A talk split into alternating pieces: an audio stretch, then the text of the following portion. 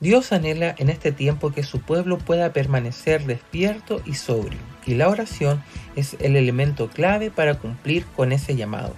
Hoy quiero hablarte de cómo orar eficazmente, parte 1.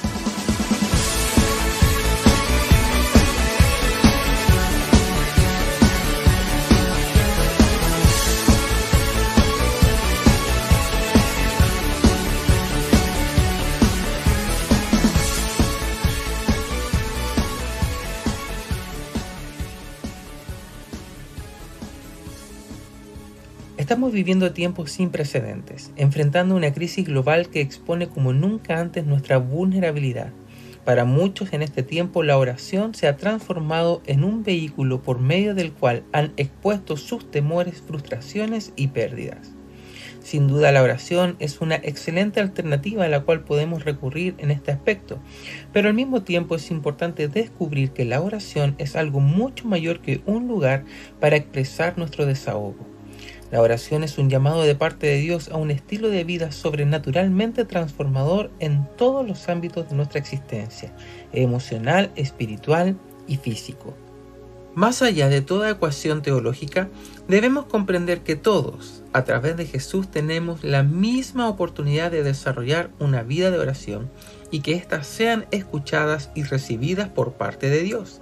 La Biblia dice en el Salmo 65, versículo 2, tú oyes la oración, a ti acudirá todo ser. Pero al mismo tiempo es importante saber que la palabra de Dios nos desafía e impulsa a hacernos responsables de desarrollar una vida de oración eficiente y eficaz, tanto personal como corporativa. Podemos pasar años presentando nuestras peticiones delante de Dios en oración, pero aún así no hallar aún respuestas a estas. La Biblia nos entrega dos claves principales sobre esta situación. En primer lugar, no sabemos orar. La Biblia dice en el libro de Santiago capítulo 4 versículo 3, piden y no reciben, porque piden mal para gastarlo en sus placeres. En otras palabras, la mayoría de nuestras oraciones nacen de nuestro egoísmo. Nuestras oraciones se fundamentan en nuestras necesidades y no en un propósito mayor. Dios quiere responder nuestras oraciones, pero no tan solo para darnos en el favor y simplificar nuestra vida.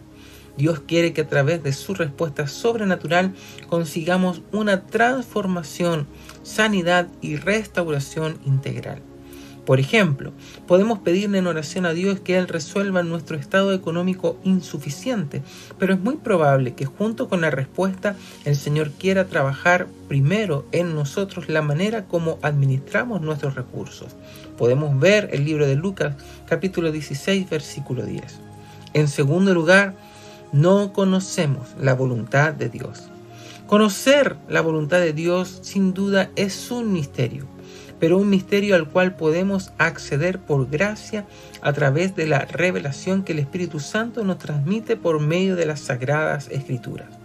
La Biblia dice en el libro de Primera de Juan, capítulo 5, versículo 14, y esta es la confianza que tenemos delante de Él, que si pedimos algo conforme a su voluntad, Él nos oye.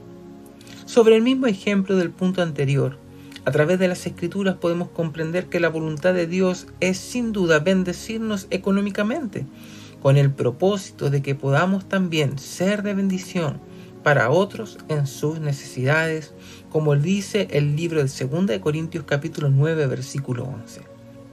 Si oramos con este propósito, conforme a la voluntad de Dios, nuestra petición delante del Señor se vuelve agradable y eficaz para recibir una pronta respuesta.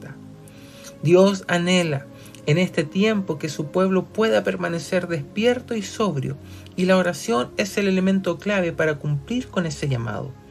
Por eso, diariamente y durante esta y las próximas tres semanas, nos sumergiremos en el misterio de la oración eficaz, para que juntos podamos encender nuestra fe como una antorcha encendida, con lo cual podamos manifestar la voluntad de Dios tanto aquí en la tierra como en el cielo. Te invito a que nos acompañes. Oremos hoy. Padre, te damos gracias porque a través de tu palabra nos desafías a madurar en nuestra oración para aprender más de tu perfecta voluntad y así presentar nuestras peticiones de manera aceptable y eficaz.